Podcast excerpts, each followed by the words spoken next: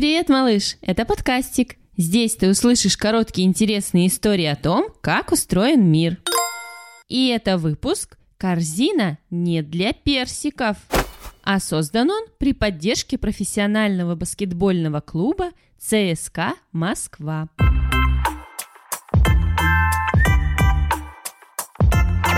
Малыш, ты пробовал попасть с мятым фантиком в мусорное ведро? А пластмассовой машинкой в ящик для игрушек? А полотенцем в корзину для белья? Если да, ты почти сыграл в баскетбол.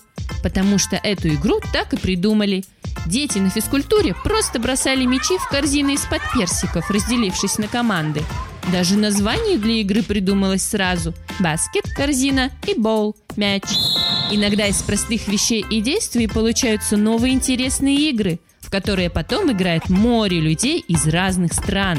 Сейчас в баскетбол играют две команды, по пять человек.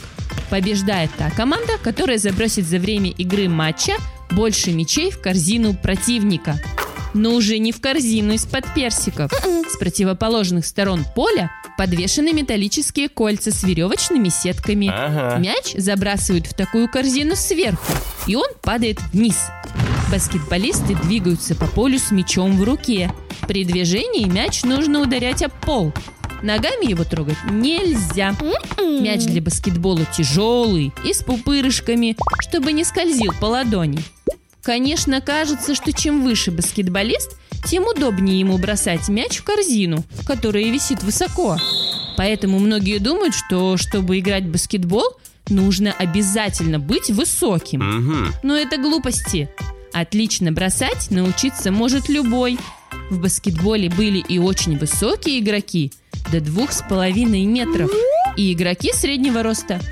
Для того, чтобы играть, не нужно специальной одежды или места. Достаточно мяча и двух корзин.